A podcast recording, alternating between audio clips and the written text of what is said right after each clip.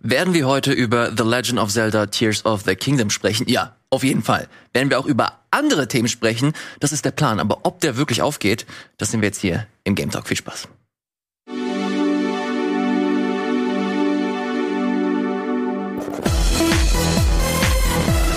Hallo, moin, moin und herzlich willkommen zu einer neuen, fantastischen Ausgabe des Game Talks. Fantastisch, nicht nur weil Gregor mit dabei ist, sondern Der gute Andreas. Hi. Hallo. Hallo Andreas. Danke für die Einladung. Schön mal wieder zwischen euch zu sein. okay, warte. Ja. Also du, du hast eigentlich, es war auch logisch, man natürlich Andreas als seltener Gast hier zuerst dann begrüßen, aber die Kamera hat schon auf mich geschaltet ja. und ich wollte natürlich ja nicht den, den Moment spoilen. Gewohnheit, das ja. ist Gewohnheit. Äh, lieber Andreas, schön, dass du da bist. Du bist ja eigentlich schon fast heimlicher Star hier im Game Talk. Immer wenn du da bist, äh, freuen sich die Leute besonders. Deswegen äh, war es mir ein besonderes Anliegen, dass du wieder hier am Start bist. Schön, dass Sehr du gerne. Hast. Sehr Komm. gerne. Wir haben ja auch ein paar Abende vor, äh, verbracht zusammen. Du bist ähm, nicht mit leeren Händen gekommen. Genau so ist es, ja. Du kommst, du kommst allerspätestens, wenn irgendwo in fünf Jahren mal AW Fight Forever rauskommt, ne? Richtig, ja, spätestens dann bin ich wieder hier. Ähm, aber in der Zwischenzeit gibt's ja auch immer noch mal die eine oder andere Perle, die man sich doch noch mal zu Gemüte führen kann. Und es ist natürlich nur folgerichtig, dass ich hier nach dem wichtigsten Release des Jahres da bin. Null Stunden Spielzeit in Zelda dabei habe, aber ihr natürlich äh, werdet mich gleich erdrücken mit eurer Expertise. Und ähm, ich habe ja nur Gutes gehört. Es scheint ja offensichtlich das Spiel schlechthin zu sein. Eine der wenigen Gelegenheiten für Game Talk mal so ein Game of the Year Thumbnail vielleicht zu machen. Andreas, ich mach, mach ein Fragezeichen hin, dann passt es immer. Kein Kommentar dazu. Ich äh, muss mich äh, leider neben dich stellen, Andreas. Ich habe leider nicht so viel gespielt. Krass. Ähm, äh, private Geschichten sind dazwischen gekommen, aber ein bisschen habe ich dann doch reingeschaut und du bringst ja auch nochmal eine andere Perspektive mit. Du hast ja sowohl, du hast ja auf jeden Fall Breath of the Wild gespielt, das weiß ich. Ja. Und äh, kannst da äh, vielleicht aus äh, der Sicht äh, ein bisschen was zu beitragen, weil wir wissen mittlerweile äh, und nicht äh, seit kurzer Zeit, dass Tears of the Kingdom durchaus äh, viele Parallelen halt nicht zuletzt die Spielwelt, die das äh, Spiel mit dem Vorgänger teilt. Ähm, dazu aber äh, gleich mehr kurz zu dem äh, Letzte Woche. Das fand ich tatsächlich ganz interessant mit dem Game Pass und äh, Microsoft. Andreas kennt den Game Pass auch, aber äh, hauptsächlich aus der Perspektive direkt auf meiner Couch. Äh, wir spielen sehr, sehr viel mit dem Game Pass. Ähm, viele Leute haben auch letzte Woche geschrieben, äh, dass sie die Diskussion durchaus interessant fanden, weil wir den Game Pass an sich zur Disposition stellen, äh, weil wir in den letzten Monaten und Jahren eigentlich auch schon fast immer wieder das so hochgelobt haben und jetzt fängt es an zu bröckeln. Viele haben den Game Pass auch nach wie vor verteidigt. So aus deiner Perspektive, Andreas, wie, äh, wie hast du das oder wie empfindest du das? So den Game Pass an sich, weil ja. du hast eine PlayStation primär und wenn ich mich nicht irre, hast du nicht mal auf der PlayStation diesen Game Pass, das Game Pass Äquivalent Play PlayStation Plus Extra oder so heißt das. Ja, genau. Also ich habe nur den Essential Dienst, das heißt die drei Monatsspiele, äh, die ich auch schon sehr gut nutze für so Casual Gamer. Ich glaube, das ist manchmal bei euch nicht nicht so die Perspektive. Ist das schon immer noch mal so, dass man immer noch mal den einen mhm. oder anderen Titel da mitnimmt. Jetzt war zum Beispiel Sackboy, war jetzt, glaube ich, letzten Monat oder so dabei. Das ist nichts, wo ich losrennen würde, in den Laden mir das holen. Aber so weiß ich, okay, ist ein guter Titel auch für Koop. Das holt man dann schon nochmal ja. nach. Ähm, ich fand es bei euch ganz spannend. Ihr habt ja auch äh, diese These, glaube ich, gehabt, dass keiner irgendwie, wenn jetzt äh, Starfield äh, groß wird, äh, dass da, dass jemand sich dann in den Game Pass wechselt und mhm. sich extra das deswegen holt. Bei meinem Bruder war es so, der war auch PlayStation-Kind seit PlayStation 1 und der hat wirklich wegen Flight Simulator unter anderem Ach, jetzt zur Xbox gewechselt. Also wegen diesem, ne, das ist schon ein Riesenvorteil, dass du dann so auch äh, PC-Spiele eben da spielen kannst und mhm. hat deswegen den Game Pass und ist aber auch so in, in so einem Alter, ist noch mal ein paar Jahre älter, wo die Spielzeit noch begrenzter ist. Der hat zwar diesen Wechsel jetzt vorgenommen auf eine Xbox mit all den ganzen äh, Problemen, die ich auch immer habe, wenn du mich belächelst und ich gucke, wo ist denn jetzt nochmal das X auf dem Controller? Gleichzeitig guckt der aber auf den Game Pass und ist komplett erschlagen. Mhm. Das ist für den so viel Auswahl, dass er eher sagt, boah, ich weiß gar nicht, ne, klar, Luxusproblem, ich weiß gar nicht, wo soll ich hier anfangen, ähm, mir irgendwie ein Spiel auszusuchen obwohl er quasi für diesen Service extra zahlt. Das ist dann eher bei ihm dann so, dass er sagt, okay, ich guck mal in No Man's Sky, ich guck mal da ein bisschen rein in diese Spiele. Ähm, aber das ist schon auch für ihn eher so, dass das, dass das ähm, eher was ist, was für ihn so nice to have ist, aber es tatsächlich wirklich ein Spiel war, wo er gesagt hat, okay, ich wechsle jetzt ähm, von, von PlayStation auf Xbox. Mhm. Das ist natürlich noch was extra Spezifisches mit so einem ja. Flight Simulator. Klar. Mal gucken, ob jetzt so ein Starfield auch dazu zählt. Ähm, wird ein guter Litmus-Test, weil ich glaube, da hatten wir letzte Woche drüber gesprochen. In meinem Bekanntenkreis sind äh, ganz große Fallout-Fans hier mit dabei, die aber auch Hardcore-Playstation-Fans sind. Mal gucken, ob da tatsächlich ja. die, die, der Xbox-Hass zur Seite gepackt werden kann, damit man da Starfield spielt. Ähm, Und das andere, was du erwähnt hast, das kennt man ja eh von den ganzen äh, auch Serien und äh, Movie-Streaming-Services, also die typische Netflix Choice Paralysis oder wie man es typisch nennt. Mm, ja. Du machst es an, ah, das sind so viele Sachen, die ich eigentlich sehen wollen würde, aber eigentlich irgendwie, das ist mir doch zu viel, jetzt eine, eine Entscheidung zu treffen. Das kenne ich ja. selbst als Hardcore-Watcher oder Zocker. Selbst ja. beim Game Pass habe ich es auch teilweise eh nicht. Jetzt aber so viel hier. Hm. Ja, ja. Äh, auch haben einige äh, Menschen geschrieben, dass äh, oder sie haben Bezug genommen auf die äh, Kündigung, die ich angesprochen habe, da meinte ich, dass Playground äh, Games, die Leute, die jetzt unter anderem Forza Horizon entwickelt haben, dass die äh, Leute entlassen haben. Das stimmte tatsächlich nicht. Darunter war 343, also die Leute, die Halo und so weiter entwickelt haben. Da gab's, oder Coalition, da gab es ähm, Entlassungen. Playground äh, war nicht davon betroffen. Das ganz kurz äh, zur Korrektur gebracht. Äh, auf jeden Fall sehr, sehr spannend, weil jetzt gerade kurz vor der Aufzeichnung die Meldung kam, dass die EU die äh, den Activision Blizzard Deal äh, für Microsoft durchwinken möchte. Mhm. Also jetzt nur noch UK tatsächlich da äh, blockieren will. Und ähm, Microsoft das wohl wahrscheinlich anfechten möchte. Wie das ausgehen wird, I don't know. Auf jeden Fall sehr, sehr spannend und interessant. Äh, Andreas, jetzt wo du ein paar Titel mit mir äh, im Game Pass gespielt hast, ist die Xbox an sich für dich interessant oder bleibst du dem PlayStation-Lager, egal was kommt, weiterhin treu? Ja, also man muss ja sagen, dieses Sony-Modell funktioniert ja nur, weil die Exclusives seit Jahren so krass ballern. Da ist ja kaum ein Exclusive dabei. Dann hast du mal so ein Days Gone, was so ein bisschen rausfällt, wo die sagen, oh, dann bloß nicht Days Gone 2 und es ist auch eigentlich ein gutes Spiel, aber eben kein sehr gutes Spiel. Aber wenn du guckst, God of War, ähm, Sachen wie Last of Us, das, das sind ja so überkrasse Spieler-IPs. Ähm, und solange sie sowas haben und solange das funktioniert, ist, ist es für mich auch kein Grund, irgendwie da auf die Xbox zu wechseln, weil da das Äquivalent einfach fehlt. Mhm. Das ist ja eher so, dass sie, habt ihr auch besprochen, versuchen, die richtig viel zu geben, was dann in der Summe so ein Last of Us vielleicht mal ersetzen wird. Ähm, oder zumindest so ein, so, ein, so ein Gegengewicht dazu herstellt. Und klar ist es dann immer mal so ein Pentiment oder so, wo ich sage, boah, das hätte ich jetzt auch gerne. Aber dann habe ich halt immer noch die Gelegenheit oder die Hoffnung zu sagen, hey, es kommt irgendwann auf der Switch und dann kann ich es im Handheld äh, nachholen ähm, und muss nicht auf die, auf die Xbox wechseln. Also so oder so, du wirst ja eh auch noch einen Arbeitsrechner oder Laptop oder zumindest PC-Hardware irgendwo haben. Die meisten Sachen gibt's auch als PC-Version und wenn du mal einen Game Pass trotzdem für einen 10er oder 12,99, wie viel auch immer für, die, für das Äquivalent im Monat ausgibst, kannst du das einmal zumindest auch so erleben. So ist wie Pentiment könnte man auch so dann spielen. Das ist ja auch PC auch mit drauf, ne? Ja, und vor allem gibt's das auch über die Cloud. Also ich habe Pentiment damals, als es rauskam, habe ich äh, war es dann über Weihnachten und das habe ich dann auf der Cloud auf meinem Handy bei meinen Eltern gespielt. Mhm. Die Xbox war zu Hause und dadurch, dass Pentiment auch jetzt nicht das größte Actionspiel ist, sondern primär halt über Narration ähm, äh, besticht, war das überhaupt kein Problem. Also äh, von daher super äh, interessant und spannend. Gregor, du bist auch jemand, der gewechselt ist oder nicht gewechselt, du hast sie vielmehr äh, als Nachzügler die Xbox ja, ja. geholt. Ich erinnere mich noch an den Tag, das erzählst du, glaube ich, ganz gerne. Ich habe es einmal erzählt, aber ja, was haben wir gemacht an dem Tag, Elias, wo ich mir die Xbox bestellt habe, weil die gerade verfügbar war? War das der Sonic-Film? Es war Sonic 2. Ah. ah, ja. Haben wir im Kino geschaut. Haben wir die Tickets geholt. Oh, die Xbox verfügbar, ich bestell. die Series X, weil die nach langer Zeit verfügbar war. Hast du sie auch mit ins Kino genommen? Äh, nein, ich habe sie ja da bestellt gerade. Ach so, ach so okay. äh, und ist dann natürlich dann angekommen, ein paar Tage später mhm. oder so. Äh, lustig nach der Folge zuletzt, also jetzt bin ich anscheinend Xbox Fanboy gebrandet, weil es sind auch Leute in meine DMs geslidet ja, und haben mich dann Ach, bei dir jetzt auch? Ja. Sehr gut. so wie sich's gehört und so weiter. Äh, nee, ich äh, bespreche mich lobend dafür ausheben, weil ich nicht normalerweise im Xbox-Ökosystem drin bin. Ähm, ich hatte meistens noch irgendwie eine dabei, einfach für Multiplattform-Sachen. Und Ding ist, ich brauche es wirklich für die Arbeit. Ne? Ja. Wenn ich irgendwas Spezifisches ja, ja. mir da mal angucken muss oder den Vergleich haben muss, aber für mich hat eine Xbox One S gereicht.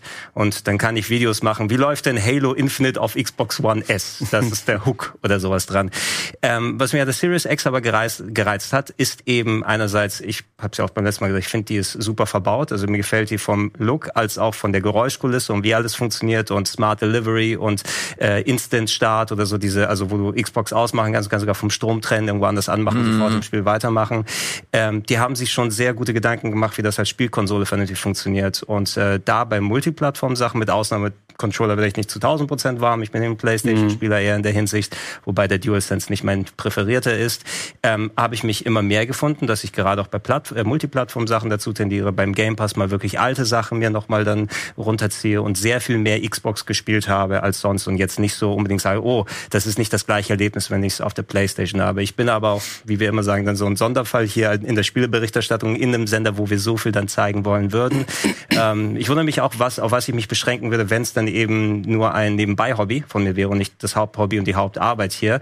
Ob es jetzt PlayStation wäre, Xbox wahrscheinlich nicht, weil eben für mich auch die Spiele dann zählen. Ich möchte dann den Zugriff auf die Spiele haben. Oder, ähm, wahrscheinlich wäre es Nintendo, leider, ne? Muss man sagen. Ne? Mhm. Da würde ich mich auf die Switch beschränken, weil ich will auf diese Scheiße nicht verzichten. Selbst du hast eine äh, Switch, die auch nachgeholt, glaube ich. Oder nee? Ich hatte nee. die recht früh.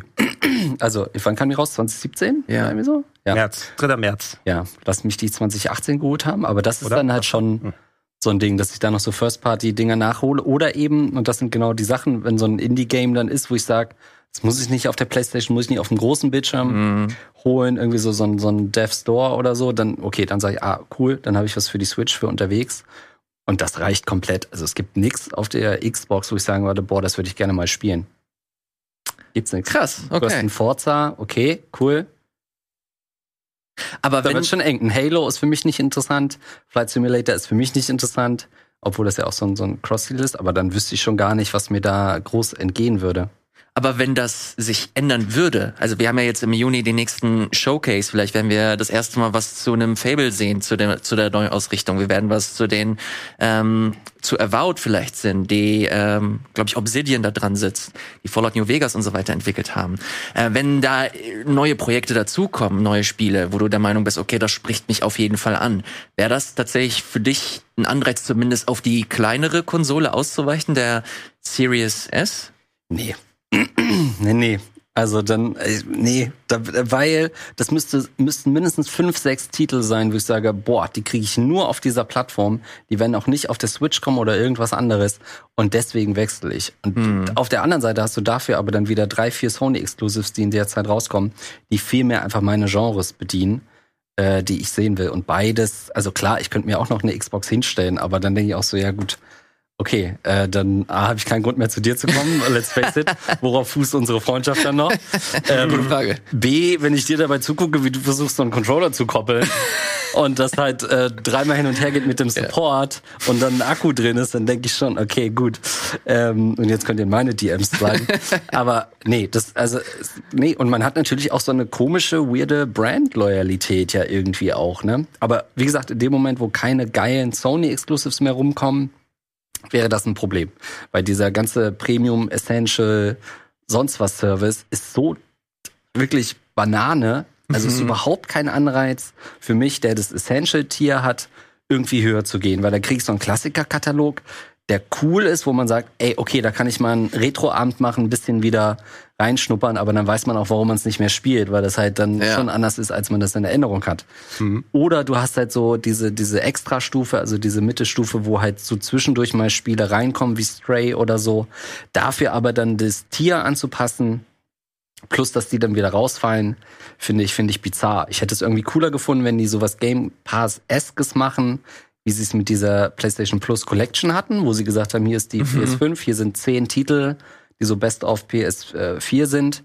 Und die wird dann vielleicht sukzessive erweitert um einzelne Titel. Dann ist es auch klarer zu kommunizieren, weil alleine, wenn, wenn ihr das vorstellen müsstet, ihr müsstet wahrscheinlich auch nochmal nachgucken, wie heißen die Tiere überhaupt? Absolut. Man kommt ständig durcheinander. Was Keine ist Sorge, was? in den Comments wird es mal reingeschrieben, exakt ja. wie die heißen. Also für mich war das überhaupt kein Gedanke zu überlegen, will ich jetzt upgraden auf ein anderes Tier. Spannend. Überhaupt ja. nicht. Ja, und weil, weil die auch, Nur meine weil, weil es eben auch super weird gelegt ist, sowas wie Stray ist eben im Standard-Tier drin gewesen. Und ich habe es ja so dann gemacht bei PlayStation immer. Aber nicht in Essential. Also ich weiß nicht, ob es Essential oder sowas hieß, aber Im ich habe mir für War, war es wirklich ein dazu? Ja. Okay, ja. also zumindest, aber du musstest nicht den teuersten dir holen, oder? Nee, dem, in den mittleren, genau. Den aber mittleren. allein das. Was, ja. ist, was ist denn der Appeal vom teuersten? Das ist ja hier die, die, die Retro-Games, die kaum äh, be unter anderem, bedient werden. Und du sagst, das. das. Das, ist eigentlich Grundrauschen, was du sagst. Das würde ja sonst niemand interessieren, dass die Leute mehr dafür ausgeben. Und ich weiß jetzt nicht, was sonst an großen Appeal nochmal da ist. Jetzt, glaub, jetzt kommt irgendein ganz großer Titel wieder rein, einer von vor. Äh, Returnal kommt rein jetzt? Ich weiß nicht mehr. Ja, irgendwas Großes. Muss ich gleich nachschauen. Ich weiß auf jeden Fall, dass ich habe da gibt es auch Game Trials. Du kannst halt auch von den ganz großen ja. Sachen kannst du dann 60 Minuten reinspielen. Ah, eine Stunde, ja. ja.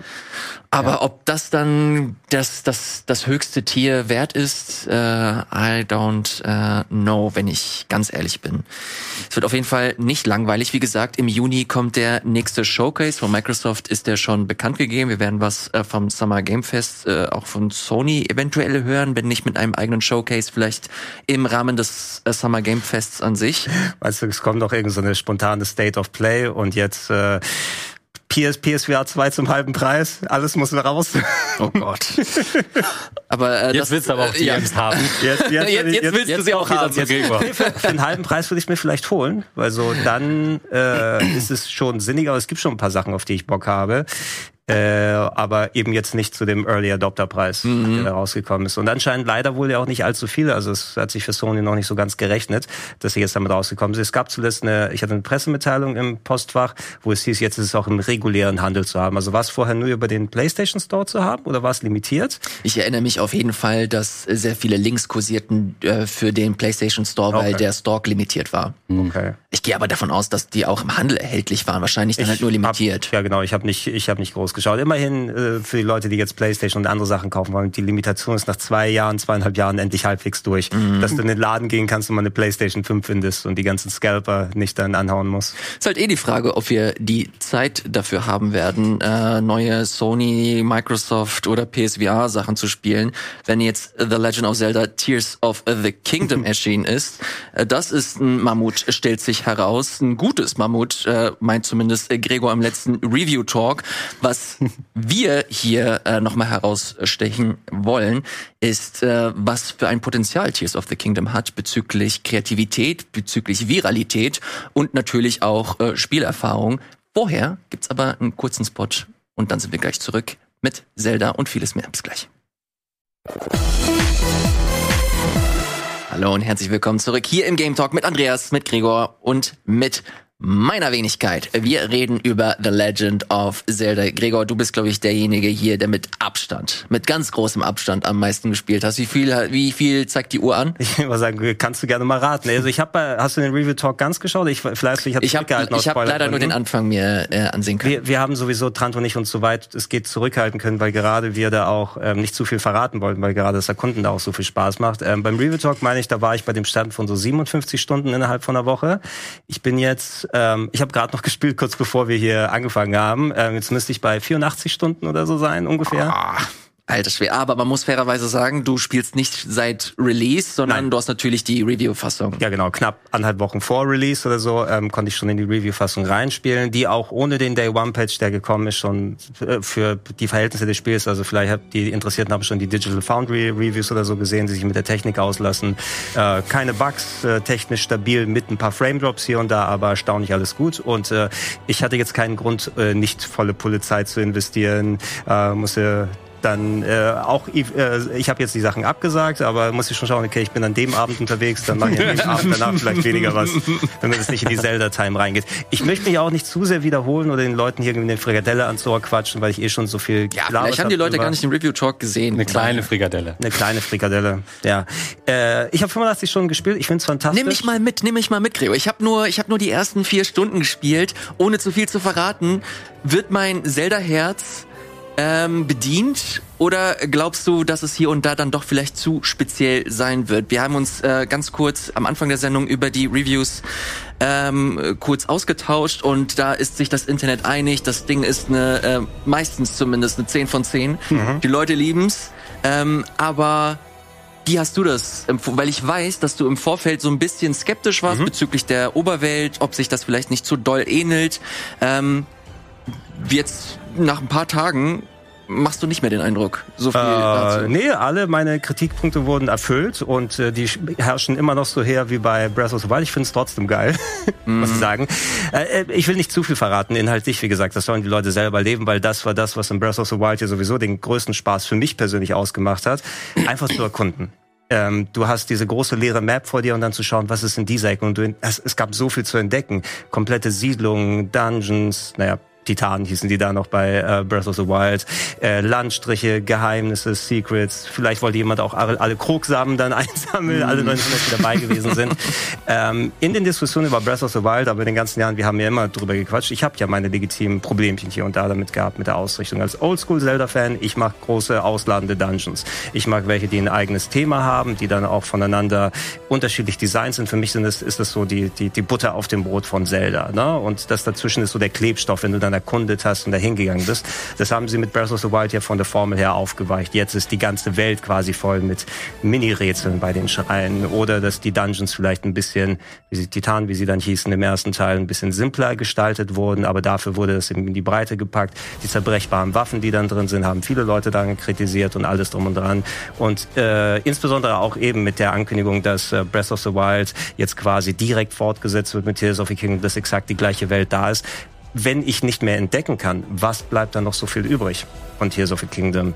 Ähm, und ich sag zwei Sachen daneben dazu. Das erste, ich habe schon beim Review Talk gesagt, ähm, Tears of the Kingdom ist Breath of the Wild 2.0 mit allem drum und dran. Ja, also sind jeden Weg konsequent weitergegangen, haben vielleicht ein paar ein paar Stellschrauben hier und drei gedreht, aber nichts fundamental dran geändert.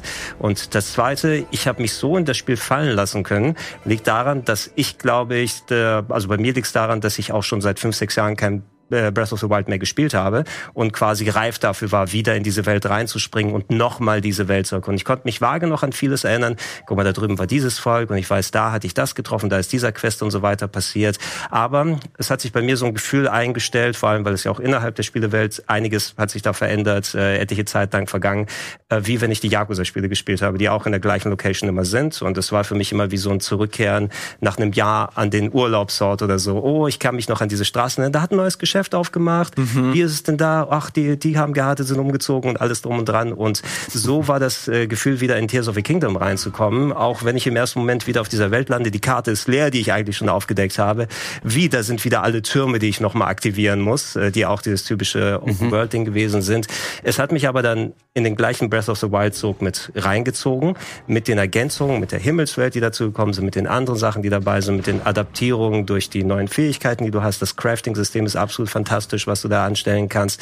Und das hat, das hat dafür gesorgt, dass ich den Controller nicht aus der Hand legen konnte. Ähm, hat eben nichts groß daran geändert an den Sachen, die ich zu kritisieren hatte. Die Dungeons sind immer noch nicht geil, sondern genau gleich formiert wie vorher. Vielleicht ein bisschen abwechslungsreicher als vorher, aber funktioniert genau. Die Schreine meinst du? Die Schreine, nee, die, ähm, die richtigen Dungeons. Die richtigen Dungeons. Das, was die Titanen waren, das ist jetzt so ein bisschen visueller anders gestaltet, dass du nicht immer diese gleichen Drahtmuster oder sowas hast und die sehen alle genau gleich aus, sondern inhaltlich haben sie eine eigene Thematik, aber die funktionieren genauso. Mhm. Komm dahin, mach die fünf Schlüssel auf, bekämpft den Endgegner, die Stunde ist vorbei. Ne? Also als ob du fünf Schreinrätsel auf einmal hast. Vier, fünf mhm. Schreinrätsel, so funktionieren die dann genauso, aber der Weg dorthin ist noch mal ein bisschen aufwendiger und innen drin sind sie eben noch mal ein bisschen besser gestaltet. Ändert nichts an meiner Kritik, die ich an Breath of the Wild hatte, dass ich trotzdem lieber ein Dungeon wie bei Twilight Princess oder Skyward Sword haben will, die wirklich mhm. eigene Ideen haben. Und du hast ja auch kein eigenes Item, was da dazu kommt. Mhm. Was ist der Grundsatz, dass du alles mit deinen eigenen Fähigkeiten machen musst, die auch geil und variabel eingesetzt, äh, finde ich, werden. Also ich dachte auch jetzt, okay, wenn ich die alten Fähigkeiten nicht mehr habe, es wird vielleicht problematisch werden. Warum hat man die nicht einfach dazu getan? Es wäre blöd gewesen, die alten Fähigkeiten drin zu lassen, weil dann stehe ich vor einem Rätsel. Jetzt habe ich 5000 Möglichkeiten, um es zu lösen. Was ist das Richtige? Und so konnte ich mich auf die neuen Features konzentrieren. Diese Ultra-Hand, mit denen du die Sachen zusammenbaust. Du hast diesen, das Deckentauchen, durch die Decke durchgehen, funktioniert auch super. Äh, die Synthese, mit denen du Waffen nochmal verstärken kannst, was aber nicht fürs Rätseln eingelöst wird. Und äh, was war das andere nochmal? Irgendwas war da auch noch. Äh, die Zeitumkehr. Das mhm. war's, wo du Zeit zurückdrehen kannst. Ähm, ich ich habe mich wieder dabei erwischt, jede Ecke erkunden zu wollen, der Story zu folgen, die Gegner zu bekämpfen, alles zu machen. Und ich entdecke immer noch äh, neue Sachen. Äh, ja. Ich würde mich vielleicht anders fühlen, wenn ich tatsächlich von einem Jahr oder zwei oder gerade eben Breath of the Wild gereplayed hätte. Weil dann wäre der Drang vielleicht nicht nochmal so groß, durch die exakt gleiche Welt zu gehen, die adaptiert wurde. Aber es ist trotzdem noch die gleiche Welt und dieser Effekt ist nicht mehr da, was sie drumherum gemacht haben. Ist aber sehr cool. Ich glaube, dass Nintendo aber sich nicht nochmal erlauben kann, ein drittes Spiel in dieser exakt gleichen Welt zu sagen, jetzt hast du noch fünf Schichten mehr, die du erkunden kannst, mhm. weil dann ist auch Schicht im Schacht. Jetzt habe ich doch wieder eine Frikadelle gefasst, sorry. Überhaupt nicht schlimm. Ähm, ich kann damit tatsächlich sehr sympathisieren. Ich bin jemand, der diese Welt wirklich nahezu in- und auswendig kennt. Mhm. Ich würde mir so doll wünschen, dass es so eine Art Geogesser für Breath of the Wild gibt, ohne mhm. Scheiß. Ich glaube, ich würde da echt abräumen.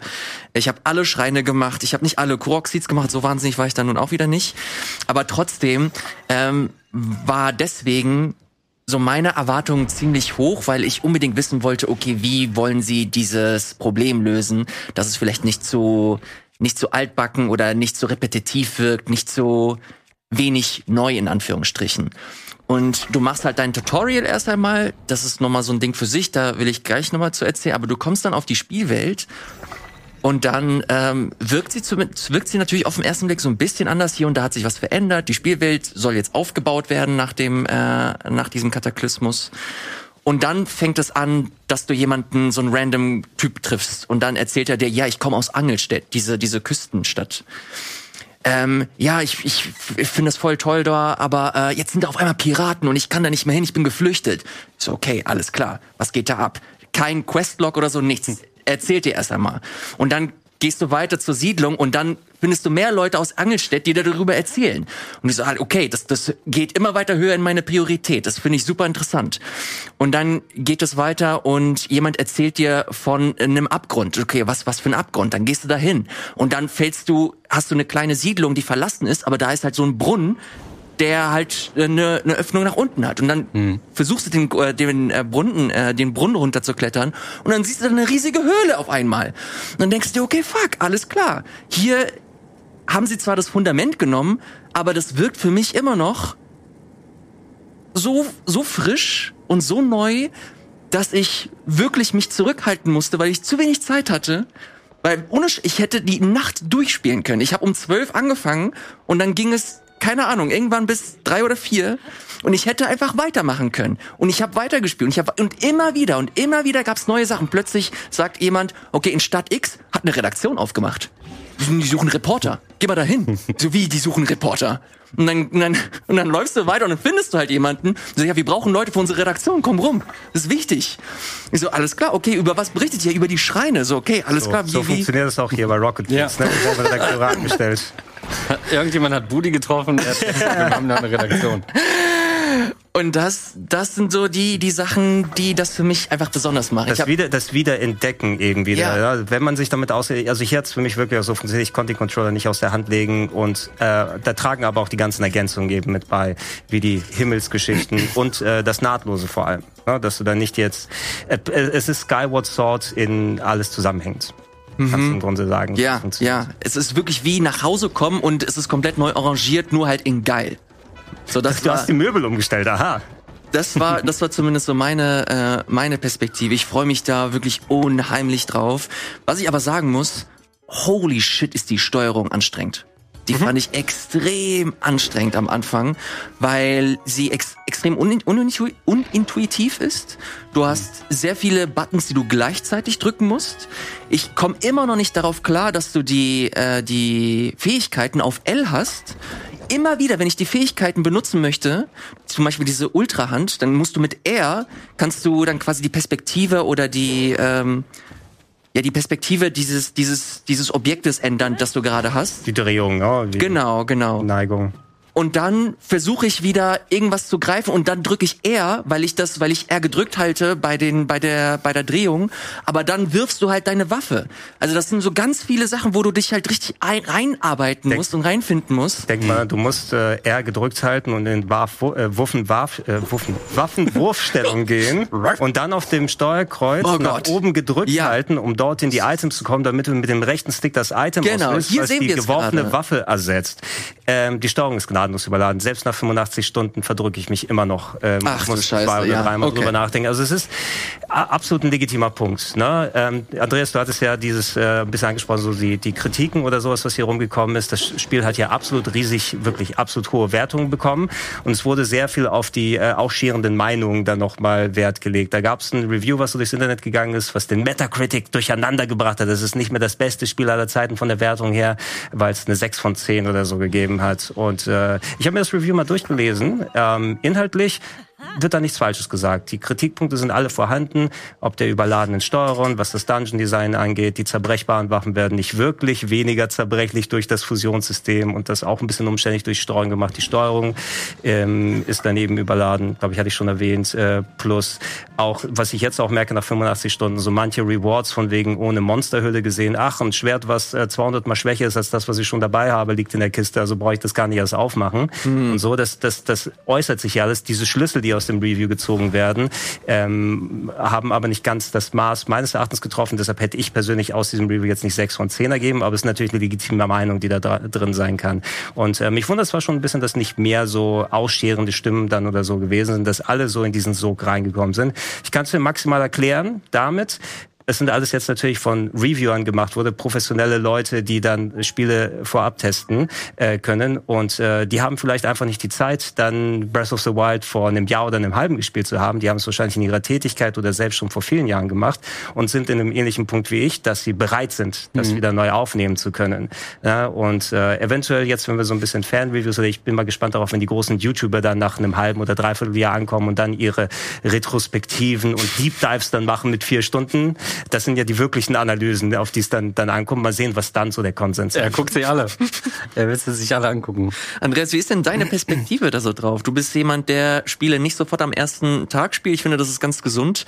Ähm, bekommst das aber natürlich mit, dass hier und da äh, das Spiel schon fast als Meilenstein, ja. äh, Meilenstein gefeiert wird.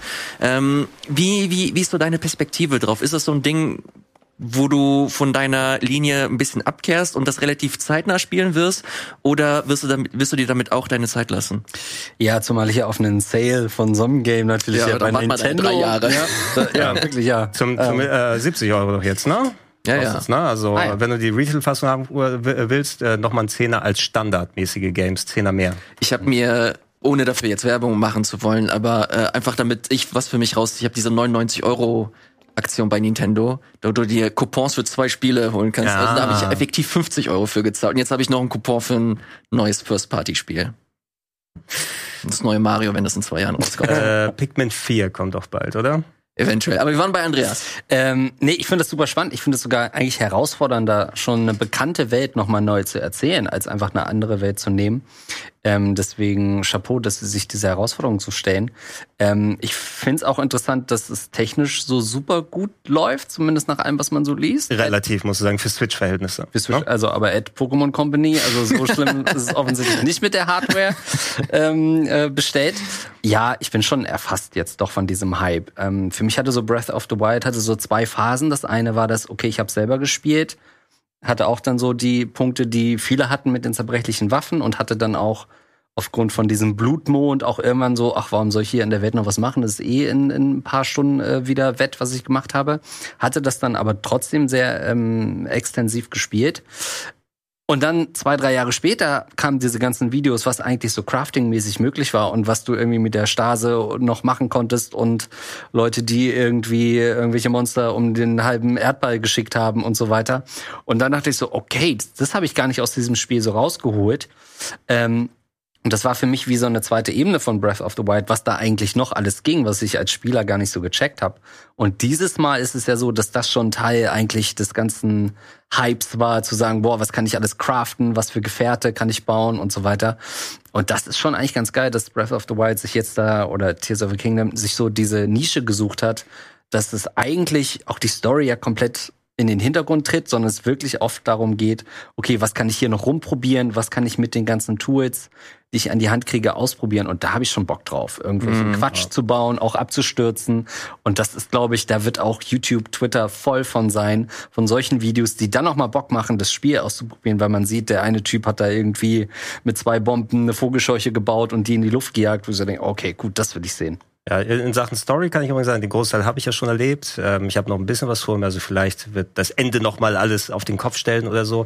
Gefühlt, gefällt mir besser als in Breath of the Wild, also was da inhaltlich gemacht wird, vor allem inszenatorisch, und die Cutscenes teilweise richtig geil, ähm, mit dem Voice-Acting und alles. Den Anfang, den finde ich eben sensationell gut, diese, diese wirklich große, äh, düstere Stimmung, wenn das Spiel dann so anfängt. Ähm, es wird leider sehr fragmentiert erzählt, genau wie in Breath of the Wild, also ja. exakt das gleiche, wie die Cutscenes funktionieren, hat aber wirklich ein paar nette Twists und Turns dann hinaus. Mhm. Die, die habe ich die habe ich persönlich lieber verfolgt, die Story. Cool. Ich möchte ganz kurz nochmal zurück zu dieser ganzen, ähm, zu dieser ganzen Viralität, das mhm. äh, das Spiel erzeugt. Mittlerweile sind natürlich auch Videos erschienen äh, die zeigen, was potenziell möglich ist. Ich habe äh, natürlich, wir kennen, ich weiß nicht, ich glaube, der Großteil kennt den Penismann mittlerweile. Kennst du den Penismann? Ich, ich hab's sogar, ich habe ihn retweetet, meine ich sogar. du hast ihn mir geschickt, ja. Nachts auf Instagram kriege ich, krieg ich so ein Video. Ich sehe alle Bauteile da, ich weiß welche Bauteile. Alles klar, äh, das ist möglich und das ist warte, natürlich... Warte. Perfekt gelegt, ey. Sehr gut. Und das ist natürlich so ein Punkt, wo du dir denkst, alles klar, äh, das äh, erzeugt Aufmerksamkeit und die Leute ähm, versuchen da eine ganze Subkultur zu bauen. Wir kennen alle die äh, die Korok Seeds. Hast du auch der, da gab's doch schon schon äh, TikToks so darüber mit der der die Evolution der Kriegsführung. Hast du das gesehen? Ja, das habe ich auch gesehen. Pass auf, ich habe hier noch ein, noch eine Seite äh, Polygon. Äh, Tears of the Kingdom players are using Link's new powers to bully Koroks. so in äh, Tears of the Kingdom, äh, viele Leute, die es noch nicht gespielt haben, gibt es nicht nur normale Koroks, äh, die du halt überall findest, sondern auch wirklich äh, Koroks, die einen großen Rucksack haben mhm. Und die an einer bestimmten Stelle gebracht werden wollen. Also die kannst du halt wirklich verschieben. Und Leute nutzen das, um äh, sie halt so ein bisschen zu triezen. Zum hm. Beispiel hier. Ganz Vollbild machen, oder? Ja. Nee, TikTok will natürlich nicht. Okay. So. Andreas, was sehen wir hier? Okay, da wird jemand Feuer unter dem Hintern gemacht. Ja, das, ist, das sind das diese gerösteten Kastanien. oh, come on. Schade, auf jeden Fall werden hier äh, ein paar Koroks Ich wollte John Cena sehen. Was soll, was soll, da kannst du auf den äh, Kreis drücken. ah, nee, du, bist, du brauchst Anmeldung.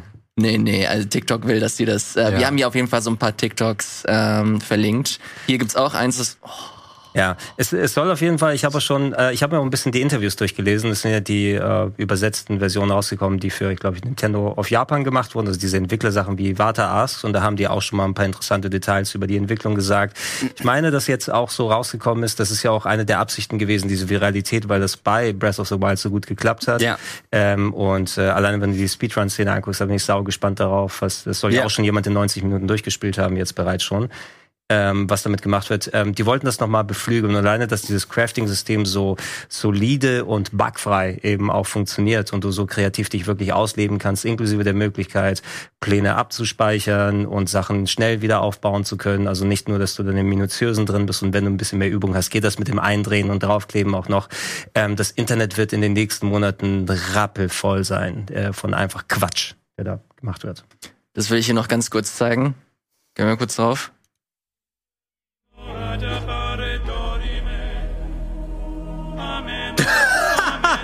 Wow. War das Korok Jesus? Eieiei. äh, ich kann dir sagen, das ist meine, mein unliebster Quest. Ich bin, ich habe den einmal gemacht und gehe an denen immer im Kreis weit vorbei. Scheiß drauf. Auf diese Koks. Oh, ich brauche Hilfe, bring mich um. Fuck you. Oh Gott. ähm, kann mich mal. Ja, es ist auf jeden Fall ein Ding, das noch ziemlich abgefahren wird, glaube ich, dass das Spiel extrem davon profitieren wird. Breath of the Wild hat sich 30 Millionen Mal verkauft ähm, und das als Launch-Titel, gerade zu Beginn äh, nicht super stark, aber mit der Zeit wurden die Verkaufszahlen immer höher, gerade wegen den Punkten, die du genannt hast. Und, und äh, Userbase, ne? Also so neu, ich weiß jetzt nicht, ob da die Wii U-Verkäufe da mit reinzählen, aber die meisten Leute haben sie als Launch-Titel mit der Switch geholt ja. und jetzt sind einfach ab, ab so, so viel Millionen mehr Switches unterwegs. Da brauchst du dich nicht verwundern, dass vielleicht, ich weiß nicht, ob sie die 30 Millionen auch wieder erreichen, aber sie werden das mal viel schneller dann dahin gehen. Mhm. Jetzt ist es raus. Äh, glaubt ihr, dass da noch irgendwas großartig an Konkurrenz äh, kommen wird? Andreas, hast du irgendein Spiel, das du dieses Jahr noch ganz oben auf deiner Prio-Liste hast, dass dieses äh, Spiel eventuell vom Thron stürzt? nee, ähm, nach allem, was ich zu äh, Suicide Squad inzwischen gesehen habe, kann ich das auch getrost noch ein bisschen weiter weg. dieses Jahr? Ist es dieses Jahr noch? Die haben es doch verschoben. Sollte dieses ja, Jahr noch okay. kommen. Ich glaube, das ist jetzt noch Ende des Jahres, aber ähm, nee, dann muss ich doch noch mal Gotham Knights installieren offensichtlich. Ähm, nee, dieses Jahr habe ich nichts mehr groß auf der äh, auf der Liste, was also auch äh, auf Sony-Seiten ist nicht so viel weiter bekannt, was dieses Jahr noch hm. erscheinen soll. Hm. Ähm, ich weiß nicht, ob der eine oder andere Shadow Drop da noch kommt. Ähm, ja, so ein Hellblade 2 finde ich ganz nett. Spider-Man 2, meine ich, ist das große für Sony. Und ist dieses Jahr auch der Wolverine, das Wolverine-Game?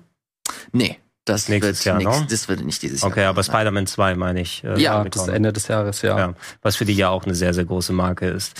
Äh, ich, ich selbst bin persönlich schon sehr zufrieden mit dem Spieljahr bisher. Habe ja. dann gesehen, dass ich glaube, ich habe für den Großteil der Game of the Year Thumbnails hier gesorgt, weil ich immer Neues ausgerufen habe. Es war aber in der Progression aber auch geil. Es sind so viele Spiele nach und nach gekommen, die einfach sich nochmal auf die Spitze bei mir gesetzt haben. Und ich mhm. hatte so viel Spaß mit Dead Space, mit dem Remake, mit Dead Island 2, mit Resident Evil 4, mit Breath of the, uh, Breath of the Wild 2 jetzt, also Tears of the Kingdom. Street Fighter 6 kommt noch, Final Fantasy 16 kommt noch, Diablo 4 für die Leute, die Bock drauf haben. Stimmt, ja. äh, Final Fantasy 7 Teil 2 sollte Ende des Jahres erscheinen noch plus äh, oh ja, The Legend of Heroes Trails to Reverie. Natürlich der ganz große Natürlich. Titel im Juni. Mhm. Äh, Juli, Entschuldigung. Ich sehe gerade Alan Wake 2, Diablo 4. Alan Wake 2 dieses Jahr? Dieses Jahr. Hui. Ja, ja. Und das haben sie auch nochmal unterstrichen. Geil. Street Fighter 6 soll dieses Jahr auch noch äh, im Juni, glaube ich, erscheinen. Mhm. Ähm, aber ob die so gut werden wie Zelda, I don't know. Ich weiß es noch nicht. Ich habe es, wie gesagt, nicht so viel gespielt, aber seid euch sicher, das wird sich ändern. Die müssen, die, die müssen auf jeden Fall haben. Ich habe noch mal in meine Game of the Year Rankings nachgeguckt, als der erste Teil rausgekommen ist. Ich hatte, wie gesagt, meinen Spaß damit. Ähm, es war nicht mein Game of the Year 2017, sondern es war Mario Odyssey. Odyssey, ja. ja. Mhm. Und äh, ist auch eine legitime. Ich glaube, ich hatte dazwischen auch noch mal ein anderes Spiel. Äh, Persona 5 war dann auf Platz zwei und danach erst Breath of the Wild, was ich für mich persönlich auch weiterhin so sehen würde. Dieses Jahr wird schwierig eben, weil das so eine Sogwirkung hatte. Da muss eben wirklich, also Final Fantasy 16 würde mich freuen, wenn es vielleicht dann auch in die Sphären kommt. Äh, da muss ich aber erstmal abwarten, wenn das fertige Spiel draußen ist, weil das ist schon eine Hausmarke jetzt hier mit Tears of the Kingdom. Und äh, mal gucken, was die Leute jetzt sagen, die eben so schon die ähm, kurzfristige Erfahrung mit Breath of the Wild haben, ob sie auch sich darauf einlassen können oder nicht. Ansonsten, die, die Formel ist äh, komplett ausgereizt worden jetzt von Nintendo, was das angeht. Seid euch sicher, dass dieses Thema, egal ob ihr wollt oder nicht, äh, natürlich weiterhin hier stattfinden äh, wird. Wir werden weiterhin spielen, wir werden weiterhin Eindrücke mitbringen und die, wir sind nicht die einzigen. Äh, viele in der Redaktion sind natürlich auch in Hyrule unterwegs und wollen hier ihren Senf abgeben. Aber andere Themen kommen natürlich nicht zu kurz. Welche Themen heute nicht zu kurz kommen, das sind unter anderem Signalis, Monkey Island, Forgotten City, Bowser's Fury oh. und mehr. Andreas hat nämlich ordentlich was gespielt. Er hat noch nicht Zelda gespielt, dafür äh, als einziger Themen mitgebracht hier. Wie er sie fand, das äh, seht ihr gleich nach der Werbung.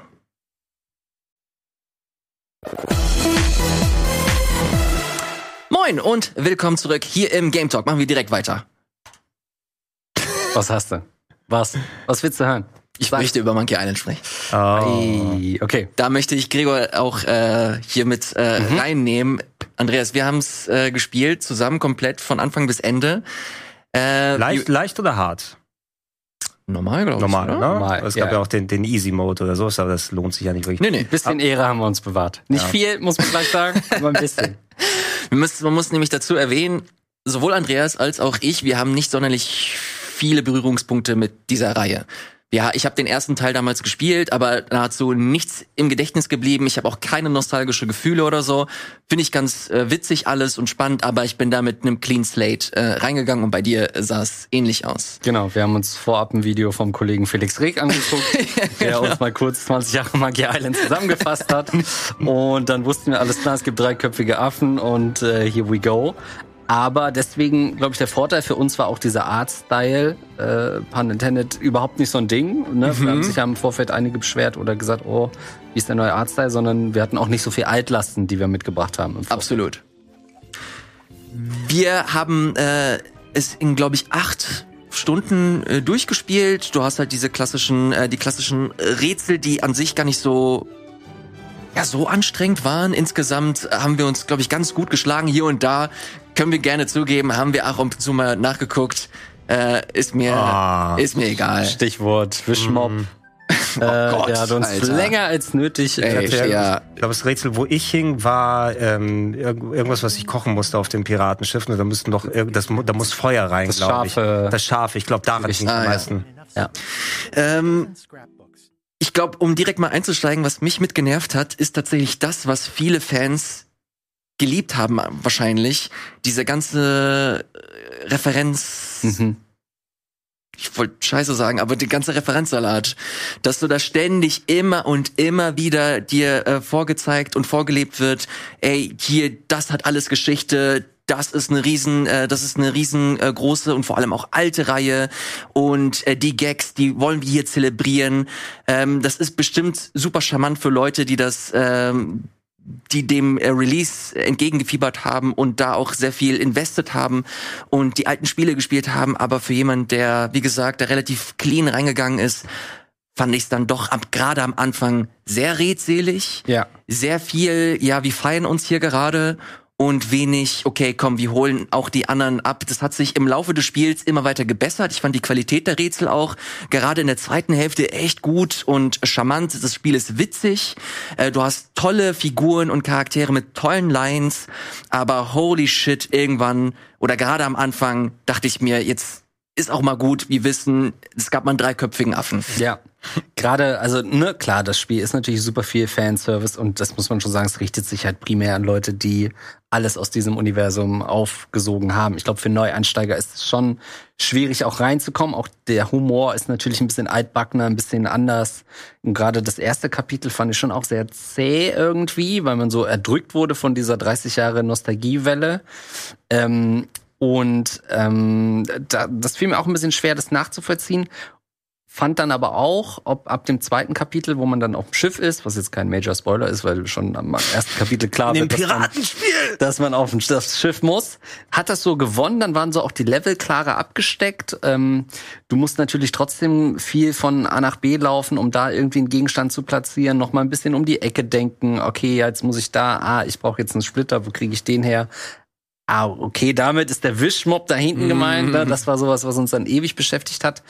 Ähm, an sich ähm, fand ich, also wir haben es auf Deutsch gespielt, auch die deutsche Synchro dann zunehmend auch besser und irgendwie cooler, gerade den, den äh, Antagonisten.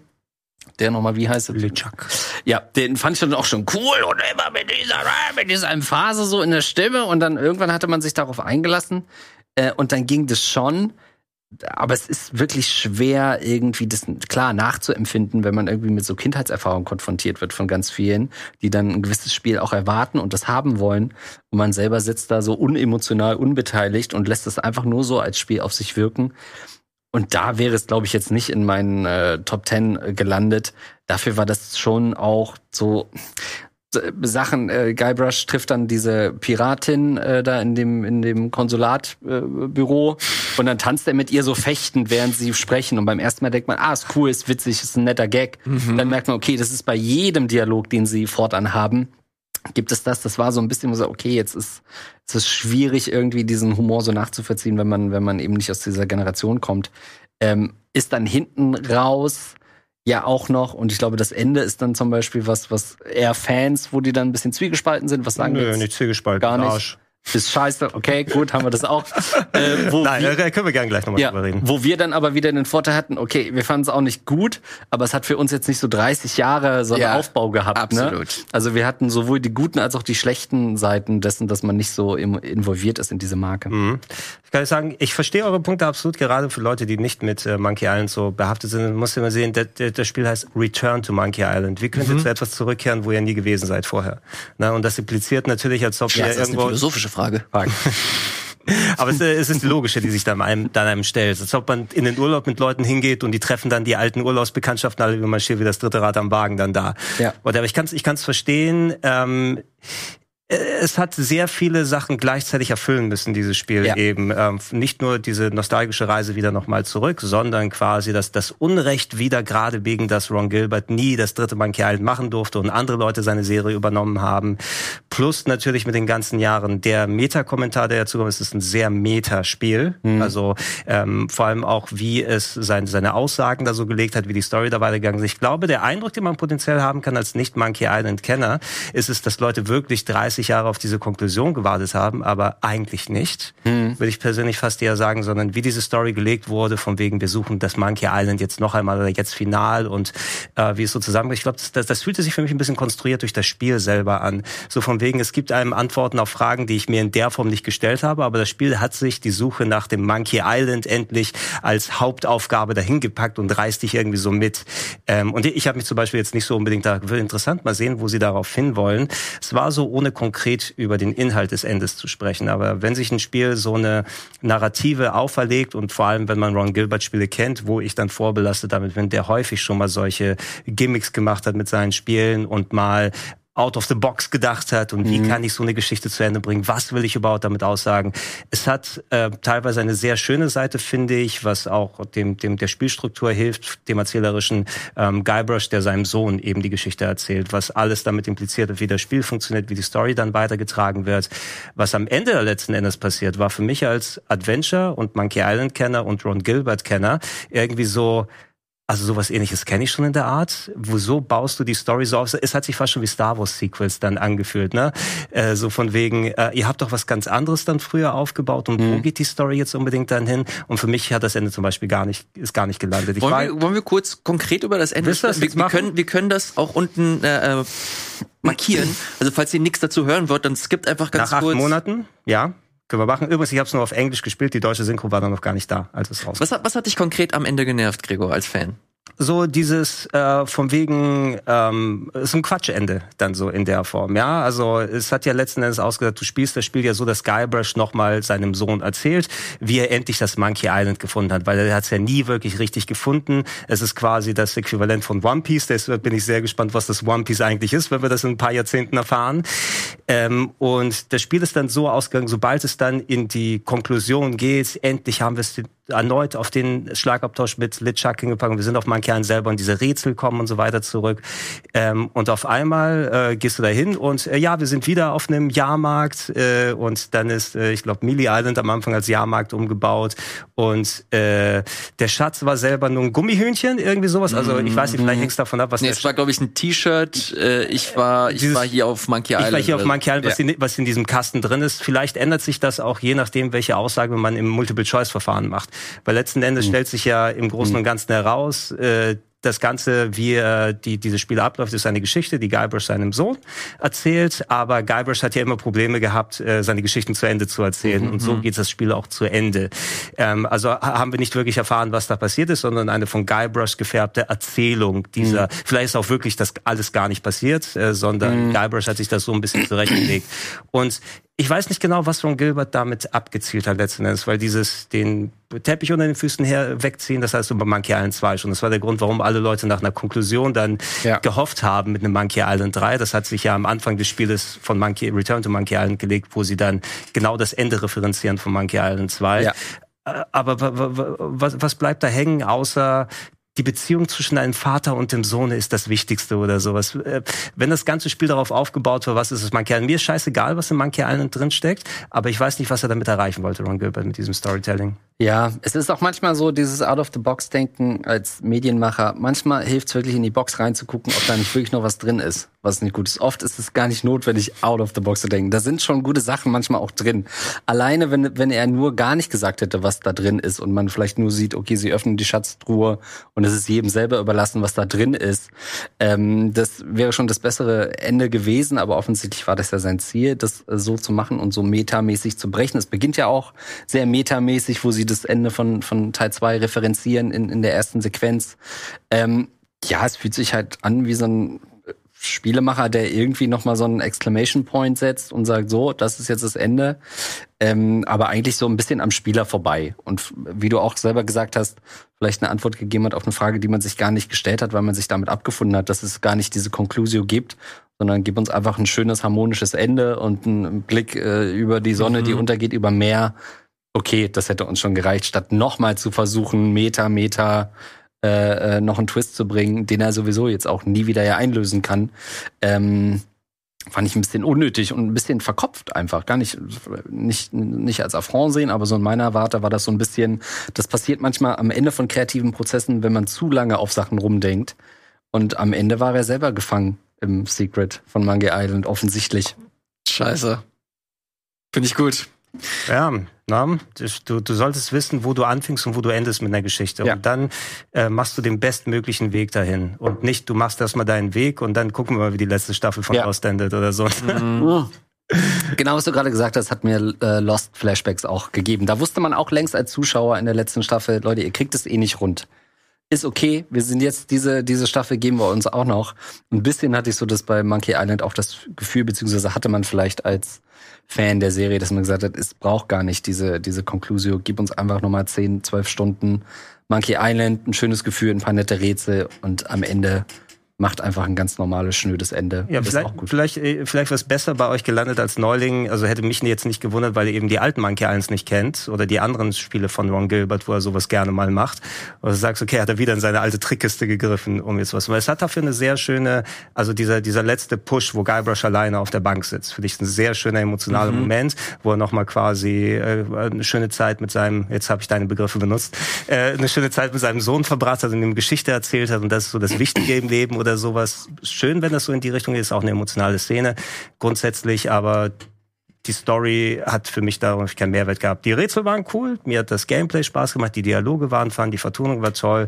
Wir haben gar nicht über den Grafikstil gesprochen, der so groß in der Kritik dann vorher gestanden hat. Ja, Andreas hat es kurz angesprochen. Also ja, dadurch, ja? dass wir keine so, Altlasten hatten, genau. äh, sind wir da relativ offen. Ich fand ihn sogar, ich würde sogar so weit gehen und sagen, ich fand den schick. Ja, ich auch. Fand das süß. Ja, der ist, äh, er ist auch super animiert oder sowas. Es ja. war auch für mich so als, als Oldschool-Fan so ein bisschen zurechtkommen, dass Guybrush jetzt aussieht, als ob sich jemand auf eine Packung Origami gesetzt hat, aber es war sehr charmant und hübsch dargestellt. Fand ich auch, ja. Damit ist der Spoiler-Part rum und äh, auch hier nochmal der Hinweis, das ist natürlich alles subjektive Meinung. Es gibt sehr viele Leute da draußen, die dieses Ende geliebt haben. Ich kenne äh, Wirklich? Ja, ja. Ich kenne hier der ähm, YouTube-Kanal NoClip Kennst du den? Ja. Der halt Dokus macht. Die haben halt noch einen Podcast und der ist halt riesengroßer Monkey Island Fan. Da wird auch eine Doku kommen dazu. Und der hat beim Nacherzählen hat halt wirklich geweint. er hat wirklich geheult, mhm. wie, wie, wie nah es an, wie nah es ihm ging, dieses Ende. Äh, weil da halt wirklich, der ist damit aufge, der hat halt die ganzen Boxen zu Hause und äh, zweimal gefühlt und ähm, verbindet da wirklich was mit. Mhm. Und da kann ich halt schon nachvollziehen, wenn man da ähm, anders darauf schaut ich als muss, jetzt. Ich, ich muss mir mal anhören, warum er jetzt so. Also emotional mitgenommen bin ich auch bei solchen Sachen. Ich bin ja auch sowieso sehr nah am Wasser gebaut bei sowas irgendwie. Das reicht die simpelste emotionale Manipulation und die Tränen kullern da. Ja. Ich glaube, für ihn war wichtig, dass sie das halt wirklich mit aufgegriffen haben, dass diese Serie so alt ist mhm. und dass jetzt trotzdem nach all der Zeit die Devs das nochmal rausgeholt haben und versuchen in der heutigen Zeit einen Take auszuhauen. So mhm. ihre persönliche kreative Reise. Und das am Ende man nicht, dass das Ende halt nicht das Ziel ist, sondern halt klischeehaft so die Reise und dass das halt so mit aufgegriffen wird, kann ich, kann ich verstehen, kann ich nachvollziehen. Aber. The, important part is the, the friends we made along the way. Das ist im Grunde so ein bisschen die, äh, die Aussage. ich habe so viel Angst vor One Piece am Ende, das wird so schlimm werden. und da hittet das, glaube ich, einfach ein bisschen anders. Aber gut, wie gesagt, alles sehr subjektiv, das ist zumindest unsere Meinung. Ja, es ist schön, dass sowas aber jetzt auch äh, ohne Kickstarter möglich ist. Ne? Also The Broken Age und die anderen Sachen haben dem den Weg geebnet, dass solche Sachen auch nochmal populärer sind. Und äh, ich finde es toll, dass überhaupt Ron Gilbert und Dave Grossman hier das Budget bekommen haben. Ich würde auch sehr gerne jetzt neue Spiele mit denen sehen, die nichts mit Monkey 1 zu tun haben, weil die Art muss ja sowieso erfolgreich genug gewesen sein. Ähm, und gerne, gerne mehr davon. Hat denn dieses Thimbleweed Park funktioniert kommerziell? Es war ja irgendein Kickstarter-Ding. Ich glaube, bei den ganzen Sachen musst du dir sagen, ich habe jetzt die Verkaufszahlen nicht so im Kopf. Es war ja auch kein ultra teures Spiel, aber natürlich, das wirst du dir nicht kaufen, wenn du kein 80er Jahre LucasArts-Fan bist, weil es auch mhm. genauso ausschaut wie die Dinger. Ähm, es war spaßig, es war auch sehr viel selbstreferenziell drin. Also du triffst da Echt, ja? Ähm, ja, also du, du, äh, die Hauptfiguren oder welche, die genauso aussehen und heißen aus Maniac Mansion für einen Laden in Thimbleweed Park mhm. und triffst auf die beiden da und so. Also sehr viel mit drin und auch wie die Geschichte aufgelöst wird, ist teilweise sehr Ron Gilbert-esque, nennen wir es so. Bei den Kickstarter-Dingen ist es so, die Leute, die das mitfinanziert haben, die haben ihre Ausgabe schon gekauft. Und wenn du mhm. nicht einen größeren Appeal drumherum hast, also ich weiß nicht, ob das wirklich so gut gelaufen ist. Das Shenmue 3 Dilemma, Dilemma eben. Ne? Mhm. Leute hatten alles schon vorher bezahlt für das Spiel und da ist das Geld bei rumgekommen.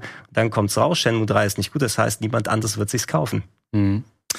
Bei Signalis war das anders, das kam raus und äh, gefühlt haben sich das doch sehr viele gekauft, zumindest äh, wenn man sich zu den Scale dieses Spiels oder den Umfang des Spiels anschaut, ähm, ist ein Spiel von zwei deutschen Devs, ist im Grunde ein eine Neuinterpretation alter Resident Evil Spiele, hat zumindest diesen Flair von alten Resident Evil Silent Hill Spielen, ist ein Horrorspiel äh, aus der ist das die ISO-Perspektive?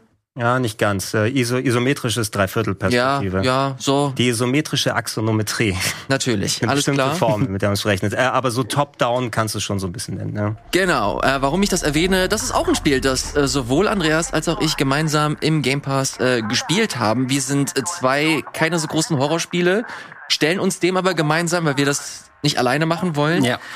Ähm, Andreas, bevor ich da einsteige, wie ist so deine, wir haben es noch nicht ganz durch, wir sind Ja. aber wirklich ganz, ganz nah äh, dem Ende. Wie ist so deine, deine Perspektive auf das Spiel bisher gewesen? Ähm, ja, auf jeden Fall äh, interessanter Look. Also es sieht schon irgendwie ziemlich cool aus, finde ich. Ähm, es ist auch so storytechnisch ganz interessant, weil man doch so, in so eine sehr weirde Welt entführt wird, wo es so ein bisschen um so Androiden bzw. so Roboter geht, die auch alle nach Vögeln äh, benannt sind und man lernt dann so sehr viel auch über Schriftstücke. Ähm, schleppt aber auch so ein paar Altlasten aus den ähm, frühen Resident Evil Teilen mit. Ich glaube, die Hälfte der Spielzeit, die wir momentan ähm, verbracht haben, ist von der Itembox äh, wieder zurückrennen, weil wir doch merken, Mist, unser Inventar ist voll. Wir können jetzt hier gerade die Heilung nicht aufnehmen, wir können die Munition nicht aufnehmen, weil du, glaube ich, sechs oder vielleicht sogar acht äh, Inventarplätze hast. Also nicht super viel, weil du auch sehr viele Rätselgegenstände findest, die du irgendwo einsetzen musst und so weiter. Das ist ein bisschen ärgerlich ähm, und war auch schon bei Resident Evil früher nervig einfach, dass du oft dann da standest, nicht wusstest, ah, ich komme jetzt in den Raum, wo ich den Stein brauche, den wir mal vor drei Spielstunden äh, gefangen äh, genommen haben. Muss ich also wieder zurückrennen in eine Box und äh, holen was ein bisschen frustrierend ist oder du kommst in den Raum, hast gerade ähm, bist vielleicht bis an die Zähne bewaffnet, auch mit mit äh, High Sprays und findest drei vier Gegenstände in dem Raum. Ja, die kannst du halt nicht. Ein paar Mal hast du, okay, werfe ich jetzt unsere ganze Heilung weg, weil ich keine Lust habe, nochmal in diesen Raum zu gehen.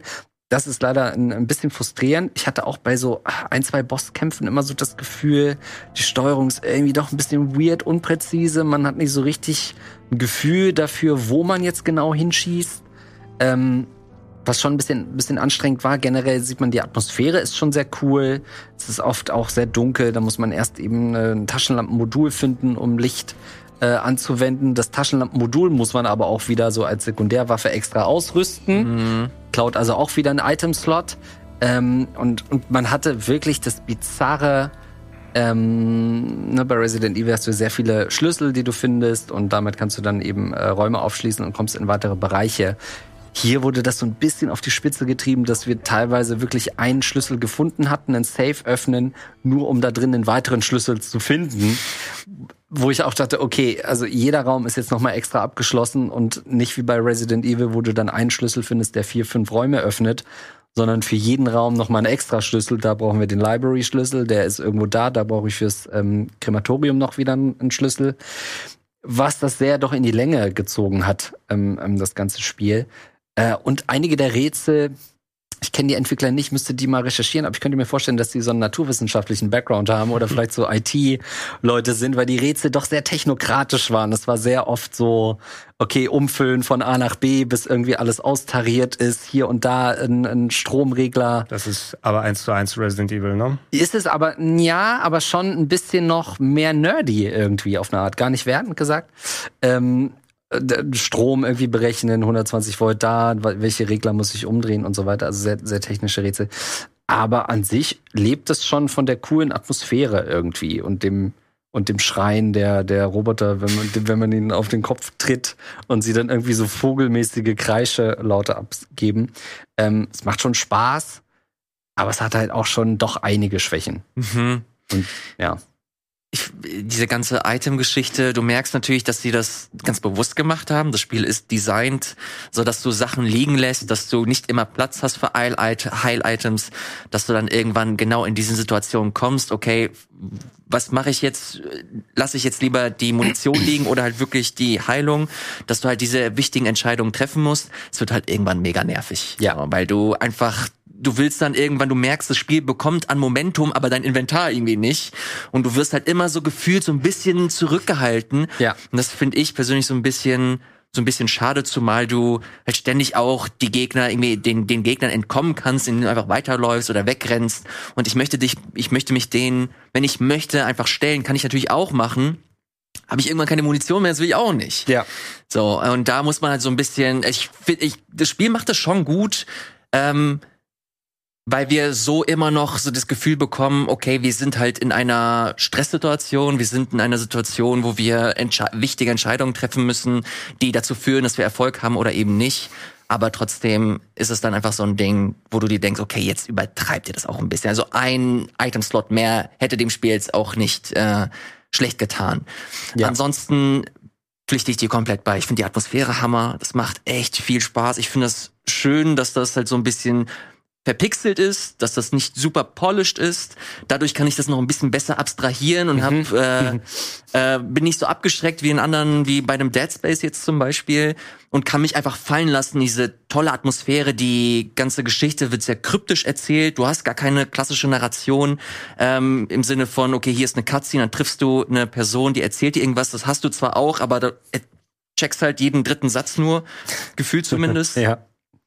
Und so bekomm, kommst du halt in dieses Feeling rein, wo du versuchst, so eins und eins zusammenzuzählen und zu schauen, okay, wie werde ich schlau aus dieser Spielwelt, aus diesen Charakteren? Wo bin ich hier eigentlich? Und was ist mein konkretes Ziel? Wer bin ich so? Das sind so Fragen, die, die diese, diese Spielwelt irgendwie stellt. Und ich persönlich finde das, finde es ganz spannend, wie, dieses, äh, wie sie das gelöst haben. Ich bin ganz überrascht, dass du das noch gar nicht gespielt hast, Gregor. Einfach äh, aus Zeitgründen hm. äh, und vor allem es sieht ziemlich cool aus. Ich, ich glaube, würde primär sogar wegen des, des Grafikstils dann auch das spielen wollen, weil es so diesen schönen PlayStation 1 Low-Poly-Charme hat, also mm. da, wo die Nostalgie damit reinspielt.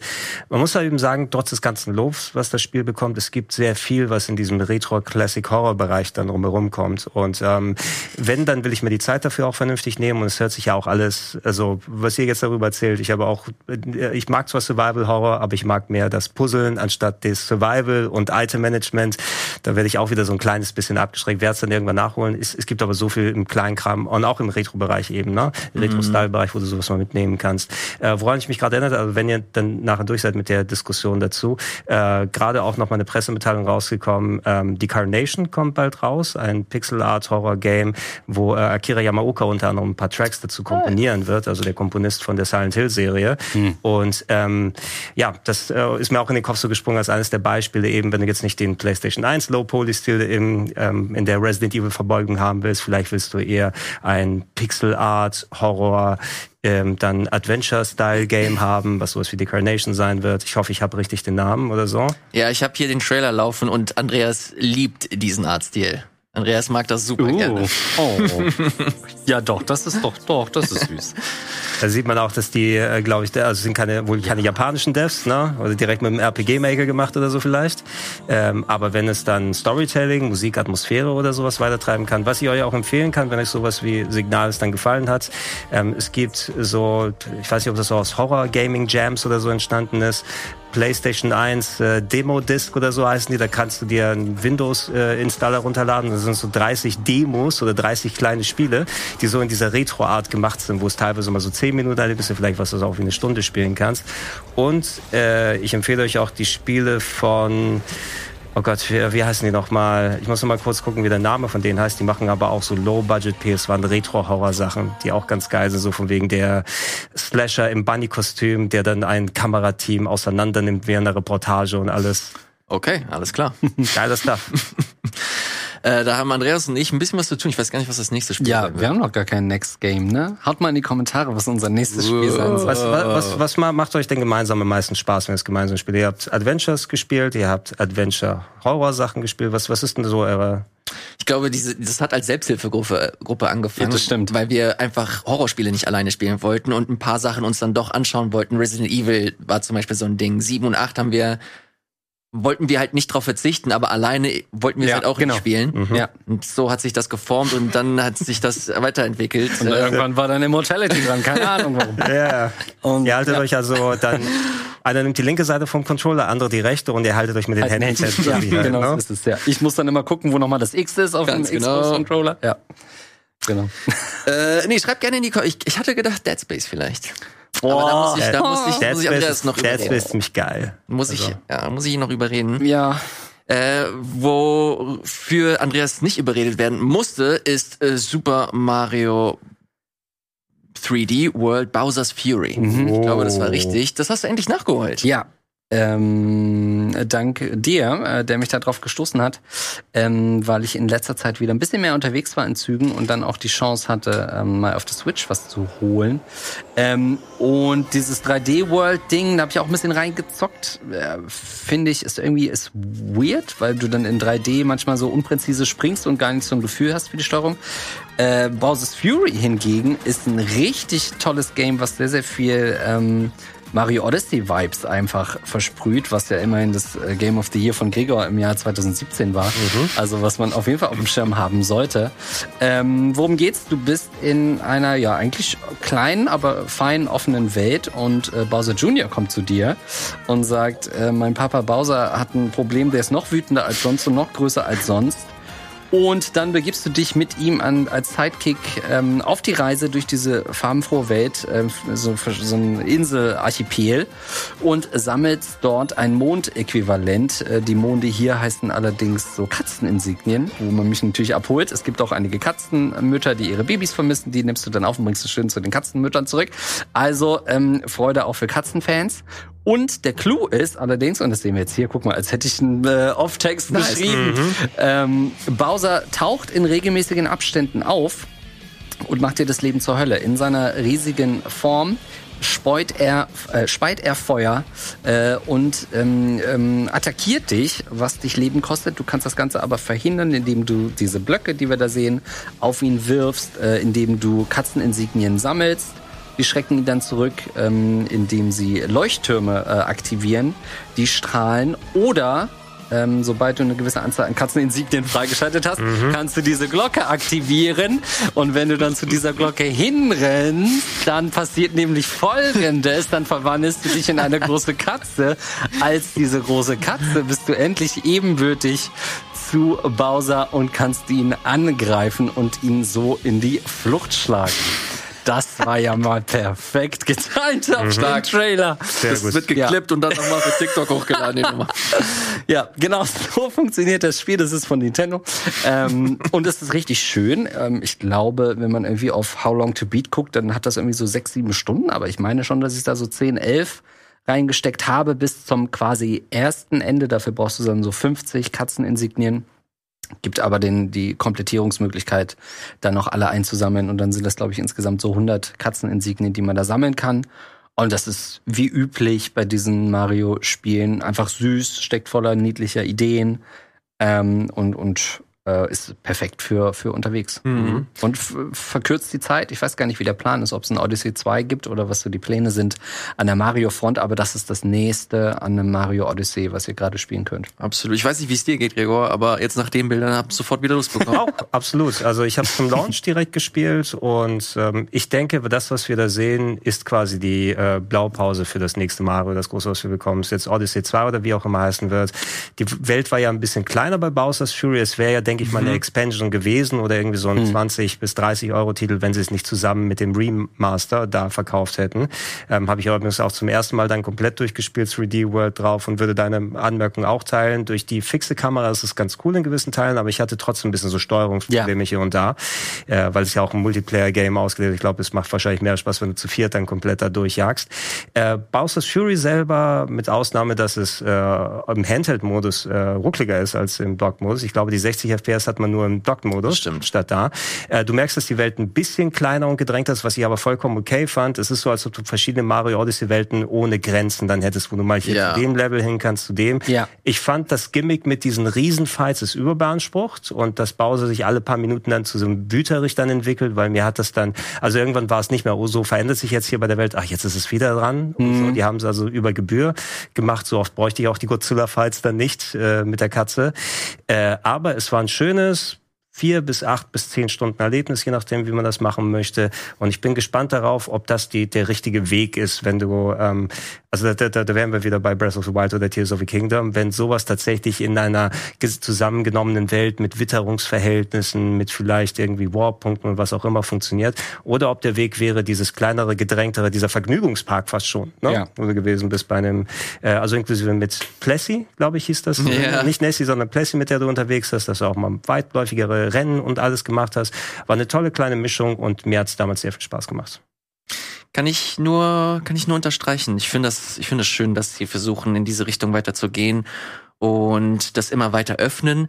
Ich hoffe, ja, ich wollte eigentlich gerade sagen, ich hoffe, dass sie sich vielleicht noch ein paar Sachen ähm, neu einfallen lassen, was die verschiedenen Mechaniken angeht. Aber wenn ich so zurückdenke, Odyssey mit dem Mitsprung und so weiter, dass das so ein kompetentes, solides Moveset, was du da hast, ja. das so viel Spaß gemacht hat.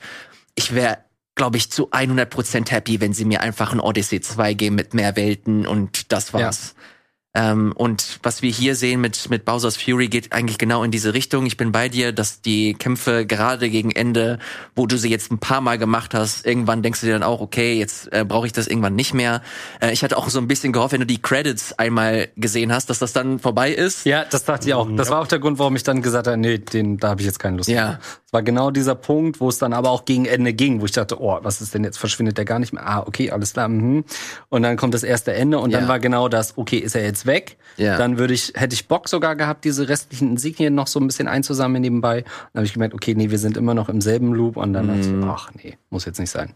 Kann ich äh, vollkommen nachvollziehen. Äh, das Ding ist, wie ihr beide schon äh, gesagt habt, nicht sonderlich lang, äh, vier bis zehn Stunden je nach Spielstil, äh, fand ich absolut fantastisch und ich, ich lechze äh, förmlich nach einem Mario, nach einem neuen Mario, Jetzt gibt's erstmal Zelda, äh, deswegen könnt ihr sich gerne noch zwei Jahre Zeit lassen, bis ich dann durch habe. Ich hätte nichts dagegen, wenn sie sowas wie Bowser's Fury tatsächlich als nebenbei zum großen ja. Projekt mal alle ein bis zwei Jahre oder wie viel sie brauchen. Also ich, ich wäre nach einem Jahr wieder bereit, nochmal vier bis acht Stunden in sowas zu investieren. Ich fand das fast in dieser Kombi auch mit 3D äh, World fast schon ein bisschen deplatziert.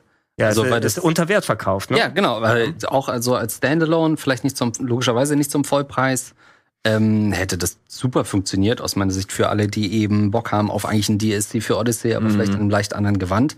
Weil, glaube ich, hättest du mir das nicht so empfohlen in dieser Packung mit 3D World, hätte ich eher gesagt, boah, nee, ich bin nicht so dieser krasse Jump and Run Enthusiast und das wäre nix für mich gewesen. Und dann hätte ich aber erwartet, dass das andere Spiel auch in die Richtung geht, weil sie mhm. ja oft so Collections haben mit ähnlichen Spielen.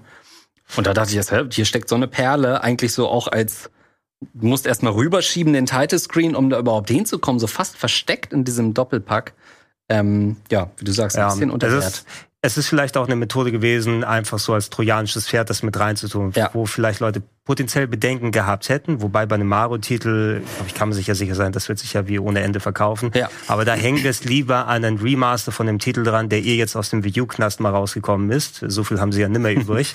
Weil ich glaube, der Groß, die Großteil der wichtigen Sachen sind dann schon rübergekommen. Und so ist es garantiert, dass wir so oder so Abverkäufe haben. Und du kannst beides zusammen zu einem Vollpreis verkaufen, weil ich hätte weder den Vollpreis für ein 3D äh, World mhm. Remake bezahlt, noch eben für Bowser's Fury. Mhm. Und so kannst du das dann im 60, 70 Euro Titel machen. Wobei ich eine eine Lanze für 3D World auch echt brechen Das ist ein gutes Spiel. Ja, ja. Wirklich ich meine nur, es ist eine anderes, ja, ja. andere Zielgruppe sogar fast, finde ich. Weil das ist ja wirklich so ein klassisches Jump and Run. Mhm. Und das ist ja eher in diesem Odyssey. Odyssey fand ich auch super. Ich würde mir aber nie so ein klassisches Mario reinziehen, weil das einfach für mich nochmal ein anderes Genre ist und eine andere Art daran zu gehen, mhm. weil es ja mehr so getimte Sprünge und sehr das viel stimmt, so parkourig. Ja. Und das ist ja eher für mich so ein, so ein Open-World-Ding, was ja. so eben Jump-and-Run-Mechaniken hat. Das war der konsequente Weg nach 3D Land eben auf dem 3DS ist nochmal weiter. Wobei ich hatte sehr viel Spaß mit 3D Land, vielleicht weil dort gefühlt die Level ein bisschen kleiner als bei 3D World waren. Das ist schon Ewigkeiten mhm. her jetzt. Ne? Also bin ich mir auch nicht mehr ganz sicher, ob ich das korrekt dann zusammen bekomme. Äh, Nintendo, ich wiederhole es ganz gerne mal. Macht bitte die ganzen 3DS-Sachen nochmal auf der Switch rauf. Who the fuck cares, ob da 3D funktioniert? Das interessiert ihr euch ja nicht. Ihr habt ein 2DS rausgebracht, also ist scheißegal. ich will 3D Land auf der Switch haben. Ich will die Zeldas äh, vom hier Link Between Worlds und die Remakes vom N64 auf der Switch haben. Ja, ich will New Super Mario Bros. Äh, 2 auf der Switch haben. All diesen Kram, die Paper Marios, die Mario und Luigis, all diesen Kram, das, das verkauft ihr ja alles nicht mehr. Bringt das alles auf die Switch. Mann. Mach mich fertig. Die Miyamoto-Mail, die du in deinem Postfach bekommst, die möchte ich sehen. War der sanfteste Rant seit langem. Der sanft, der Mensch, bitte, mach Mensch, Mensch, bitte. Oh Mann. Miyamoto. Ja, die, die sitzen wahrscheinlich jetzt gerade und zählen erstmal die, die Finanzen vom Mario-Film hier. 1,1 Milliarden Einspielergebnis bisher. Oder 1,2 mittlerweile, 1,2. Seit, seit diesem Wochenende. Wart ihr noch mal drin? Oder was, was, was wäre passiert, wenn sie einen guten Film gemacht hätten, ne? So. Willst du den noch sehen? Nein, um Gottes Willen. Doch, ich hab, den ich, guckst du. Lass, nee. dir, lass dir die Story nicht spoilen. Ne? Sorry, aber ich habe im Game Talk mehr als genug darüber gehört, über diesen Film. Ja, und ihr habt keine Ausrede, ihr habt keine Kids an Bord. Ihr guckt euch das einfach so als erwachsene Leute ja, natürlich. an. Nee, das ist nichts. Doch, die Insta-Story will ich sehen. Ja, du kommst, du, du, kommst mit uns mit, wenn wir Sonic 3 gucken. Oh ja, das habt ihr, also ihr habt aber auch so eine weirde äh, äh, Gruppe da am Start und guckt euch komische Filme an. Ich weiß es noch nicht. Ich würde euch gerne zuschauen, wie ihr das guckt. Das wird es mir geben, ja. Andreas, wir haben ein letztes Spiel hier, das du mitgebracht hast. Und zwar nennt sich das Forgotten City. Hm. Habe ich vor, mhm. glaube ich, ein, zwei Jahren mal hier kurz mitgebracht. Hatte ich damals nicht durchgespielt, hab's heute immer noch nicht durch. Du konntest es dir von Anfang bis Ende anschauen. Ich weiß, dass es ein tolles Spiel. Es hat mir die ersten drei Stunden, glaube ich, super viel Spaß gemacht. Aber wie es ist, äh, ich glaube, es ist irgendwann aus dem Game Pass raus und deswegen ja. konnte ich nicht weiter spielen. Die Installation war noch da bei mir, aber ah, leider ja. funktionierte sie nicht mehr. Genau, deswegen war ich raus. Du hast, du hast es dir aber auf der PlayStation angeguckt. Genau, dann kommt nämlich die, der Sony-User wieder ins Spiel und sagt, ah, da ist jetzt gerade das im Sale für irgendwie 17 Euro oder so. Und habe zugeschlagen mit äh, Empfehlung von dir. Worum geht's? Nochmal ganz kurz. Man entdeckt eine ähm, Stadtruine, eine römische Stadtruine und äh, trifft auf diesen Galerius, äh, den wir eben schon ganz kurz. Ich, nein, ich versuche es jetzt nicht parallel zu erzählen. okay. Dein Gimmick. Ich gucke einmal weg. Gut. Ähm, dieser Stadthalter, der hat äh, eine Zeitschleife ähm, erschaffen, die ähm, uns in diese Welt reinbringt und uns davon abhalten soll, beziehungsweise uns ermöglichen soll, zu verhindern, dass diese Stadt im Chaos versinkt.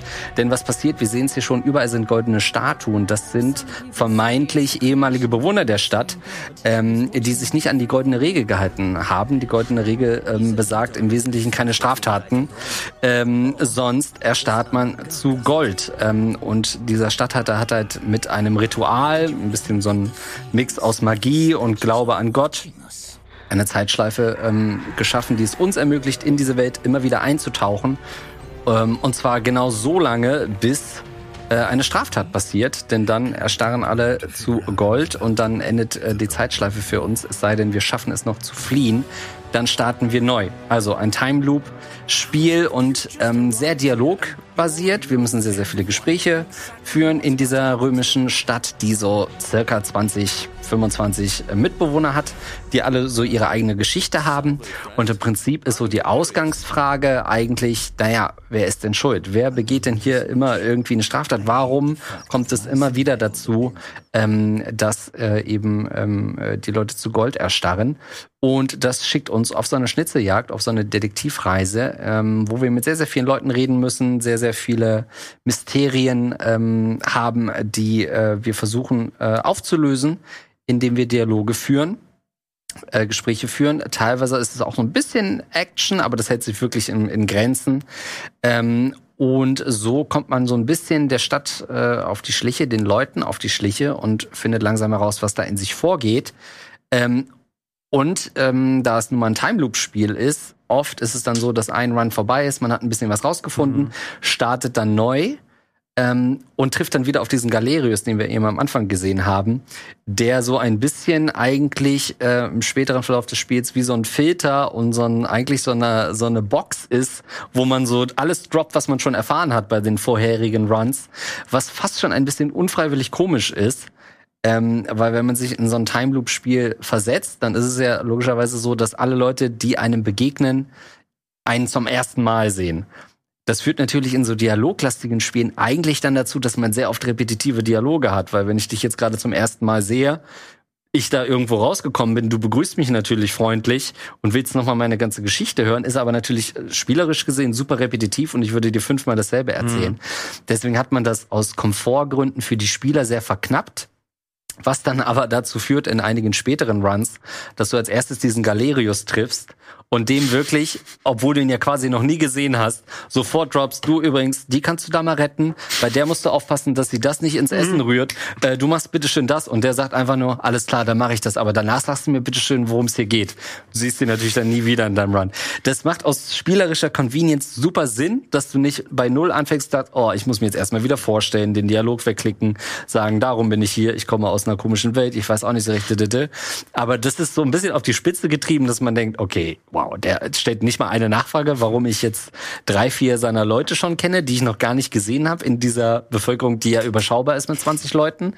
Macht das auch noch alles, ohne weiter nachzufragen, ohne dass er irgendeine Verbindung zu mir hat und kümmert sich dann darum. Wenn man das aber so ein bisschen ausklammert, ähm, dann entpuppt sich in dem Spiel eine, eine sehr, sehr schöne Story, die auch in der vieles anders ist, als es am Beginn scheint. Ähm, das heißt, wer das Spiel durchgespielt hat, wird sich vielleicht auch wundern, warum ich Sachen jetzt so formuliert habe, ähm, weil im Spiel man noch sehr, sehr viel erfährt. Es kriegt dann auch noch so eine andere Komponente. Und das Beste ist, es ist irgendwie in so zehn Stunden oder so kann man das auch mal ähm, gut hinter sich bringen. Ich glaube, ich habe so insgesamt zehn Time Loops gehabt, also nicht super viele Durchgänge, weil man schon sehr, sehr viel in Erfahrung bringen kann. Es ist nicht wie bei einem Outer Wilds, wo du wirklich nur eine sehr begrenzte Zeit hast und dann fängt es wieder an, wirst resettet. Du hast schon immer in jedem Run auch gut Zeit ähm, äh, zu explorieren und Sachen zu erfahren. Äh, und am Ende bewegen dich dann auch die Schicksale von den Leuten. Du weißt dann schon viel über die Person ähm, und äh, das macht schon sehr, sehr viel Spaß. Ja. Gregor, ist das was für dich? Ich glaube, als wir es besprochen haben, hatte ich schon gesagt, ja, ja aber stimmt, die, ja, Gelegen, die Gelegenheit natürlich nicht gehabt. Ich mag natürlich gerade sowohl Time Loop Sachen als auch ja, dialoglastige Sachen und Detektivkrams. Ja. Ähm, aber mir geht's da wie dir, Elias, ich habe es installiert auf dem Game Pass und dann ist es, was wir am Anfang besprochen haben, eins von den acht Millionen Games, die da drauf verfügbar sind, installiert sind und dann eine Zeit dann ähm, sich streiten. Das hat sich nicht ergeben, dass ja. Zeit ich dann mhm. gespielt habe. Äh, aber ja, es, es hab, ich habe es nie komplett aus dem Auge verloren. Also nach Möglichkeit, man sieht mittlerweile das Alter natürlich, so wie die wie es visuell jetzt nicht unbedingt das allerbeste ist, wie eine Gesichtsanimation, wenn ja. du die ganze Zeit siehst. Ich denke an so alte Fallouts so ein bisschen, wenn mhm. ich die da so sehe. Aber der Inhalt ist ja das, was zählt. Mhm. Ja. Und ja, glaube ich, die Geschichte kennt man ja auch so ein bisschen, dass das so eine Skyrim Mod war und sich dann äh, ein Typ gesagt hat, alles klar, das machen wir jetzt mal zu einem Extraspiel, dann aber festgestellt hat, shit, ich kann das gar nicht so eins zu eins übertragen, weil es so aus der Skyrim-Welt rauskommt. Ich muss das eigentlich komplett neu bauen mit neuen Charakteren, einer neuen Story, also im Endeffekt mehr oder weniger bei Null anfangen. Und dann hat er irgendwie vier Jahre seine sichere Bankierkarriere aufgegeben und gesagt hat, okay, ich steck das jetzt in das Spiel rein. Ähm, das ist natürlich wirklich, äh, wirklich atemberaubend, aber ähm, ist auf jeden Fall was, was man sich mal schön an so einem Wochenende geben kann. Voll. Und dann auch gut durchkommt, mhm. finde ich, ohne dass man irgendwie hetzen muss oder so hat man das schon an Wochenende durch. Sehr schön. Sehr äh, toll, dass du das mitgebracht hast, weil mir das auch nochmal zeigt, dass ich das mir auch nochmal zu Gemüte führen muss. Ja, ich wollte mit dir über das Ende reden und dann dachte ich, oh, warte mal, ich klopfe erstmal ab, ob du es überhaupt ja, durchgespielt nee, hast. Ich Gott sei Dank. Ich habe es leider äh, noch nicht äh, durchgespielt. du kannst bestimmt auch mit ihm reden, wenn du es nicht kennst, das Ende. Deine Meinung abgeben.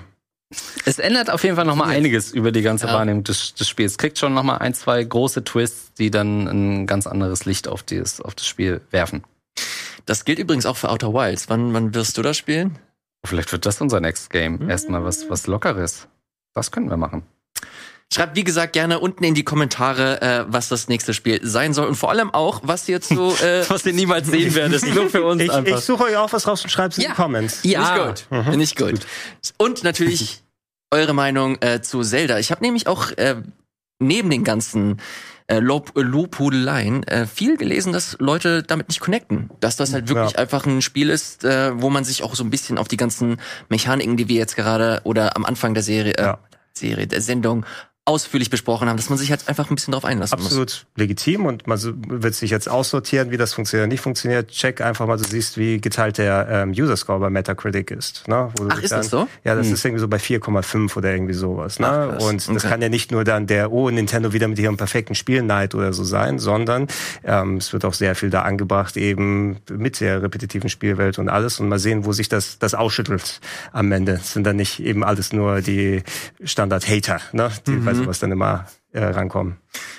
Wie gesagt, unten in die Kommentare eure Meinung. Bis dahin, Vielen, vielen Dank, lieber Andreas, dass du am Start warst. Vielen Dank. Das ist mal eine sehr wohlige Atmosphäre zwischen euch beiden. Finde ich sehr schön. Mhm. Das finde ich toll. Du bist jederzeit eingeladen. Sei der Schinken in unserem Sandwich. rwtv.link slash Game Talk ist der Link, wenn ihr diese Sendung oder generell äh, Rocket Beans unterstützen möchtet. Das würde mich persönlich sehr, sehr freuen. Vielen Dank, lieber Gregor, dass du am Start warst. Danke ja. euch. Macht's gut und bis zum nächsten Tschüss. Mal. Bye bye.